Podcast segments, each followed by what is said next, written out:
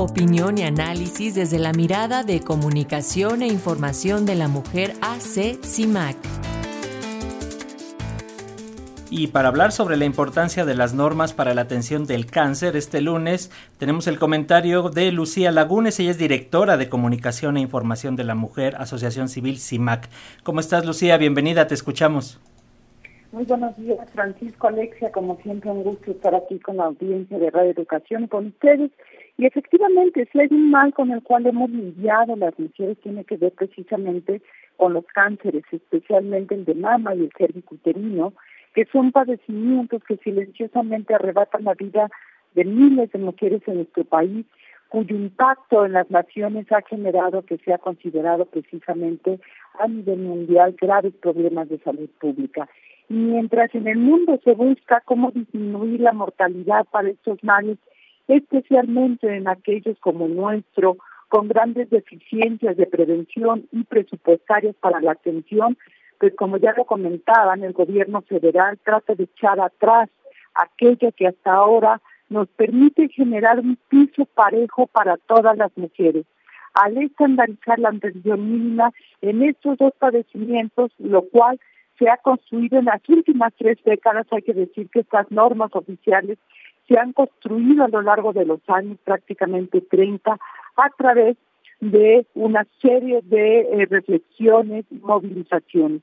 Gracias a estas reglas tenemos recursos públicos destinados para la atención, prevención de estos males, insuficientes sin duda, pero los hay. Y hay una forma también de supervisar ese cumplimiento, no solamente de las normas, sino también de los recursos públicos, así como el registro único de los padecimientos. Me pregunto por qué quieren desaparecer estas normas de salud de las principales enfermedades y padecimientos de nuestro país, qué es lo que hay atrás y por qué no nos lo informan. Porque ambos cánceres, Alexia, Paco, hay que decirlo, representan la tercera causa de muerte en mujeres mayores de 20 años en nuestro país. Lejos, muy lejos estamos por ganarle la carrera a estos padecimientos. Pues mientras en 2011 cada dos horas una mujer moría por cáncer de mama, hoy esto ocurre cada 79 minutos, es decir, que hemos perdido 41 minutos de la vida, mientras que el cáncer cervicuterino sigue cobrando la vida de una mujer cada dos horas, por lo que al terminar este día, Francisco Alexia, habrán fallecido 18 mujeres por cáncer de mama y 12 mujeres por cáncer cervicuterino.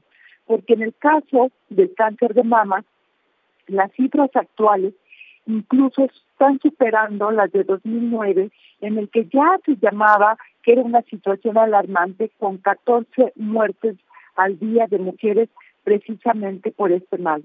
La razón es que la mayoría de las detecciones se hacen de manera tardía porque no se ha destinado ni los recursos suficientes ni las campañas necesarias para la prevención como estaríamos si esto no existiera.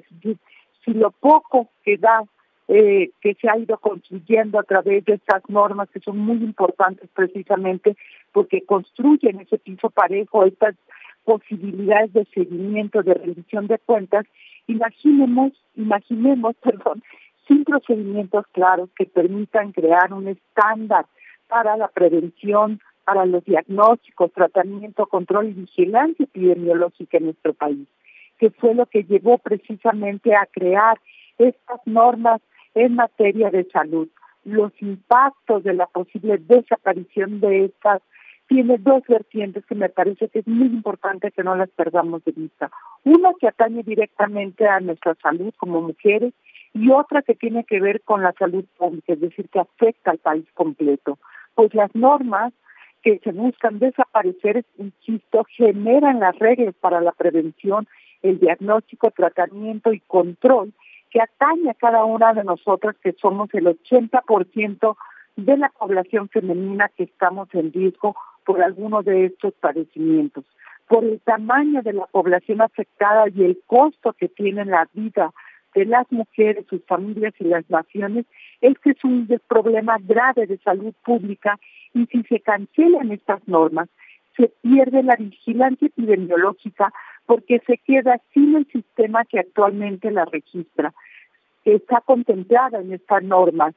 Se deja a un lado la obligación de destinar recursos públicos etiquetados para su atención y prevención y por lo tanto el seguimiento del buen uso de los recursos. Recordemos que cada norma implica precisamente que se deben destinar recursos. Es decir, nos regresamos medio siglo atrás a la opacidad, a la falta de información para la vigilancia ciudadana y la exigibilidad de un derecho como es el de la atención pública. ¿Cuál es la razón de eliminar las normas que han dado la posibilidad de saber, por ejemplo, que en este país solo hay mil mastógrafos para 11 millones de mujeres que a partir de los 40 años tendríamos que estar haciéndonos cada año una mastografía como marca la norma, porque eliminar precisamente ahora eh, esta garantía de procedimientos médicos que salvan vidas y generan información valiosa que permite pues mejorar la política de salud para corregir que en los hospitales del sistema público y en los privados en los cuales cada año pues eh, pasan miles de mujeres que precisamente buscan detectarse a tiempo uno de estos padecimientos. Pero también es importante decir que esos datos que está arrojando este sistema de registro, pues nos muestra precisamente que el año pasado se postergaron o cancelaron 21 mil cirugías de mama por falta de recursos públicos. Si esto, si las normas desaparecen, estos datos que van dando cuenta de los retos que enfrentamos como país se van perdiendo. ¿Por qué, me pregunto, se quieren desaparecer estas normas previo a las campañas electorales? ¿Por qué se busca eliminar aquello que permite la vigilancia ciudadana y la protección de un derecho? Alexia Paco, pues la falta de argumentos de peso levanta sospechas porque solo se propone eliminar las normas oficiales sin que nada las sustituya. Me parece que si hay algo que corregir hay que hacerlo, pero desaparecer las eh, normas que nos dan dando esa guía, por desaparecerlas me parece que con todo lo que he dicho es colocar en riesgo no solo a las mujeres, sino el país que tanto invierte precisamente para salvar la vida en las mujeres y que aún hay que seguir inyectando estos recursos para seguir ampliando los beneficios. Desde luego, Lucía Lagunes, pues muchísimas gracias por este comentario, como siempre. Gracias a ti y a todas las compañeras de CIMAC. Les enviamos un fuerte abrazo.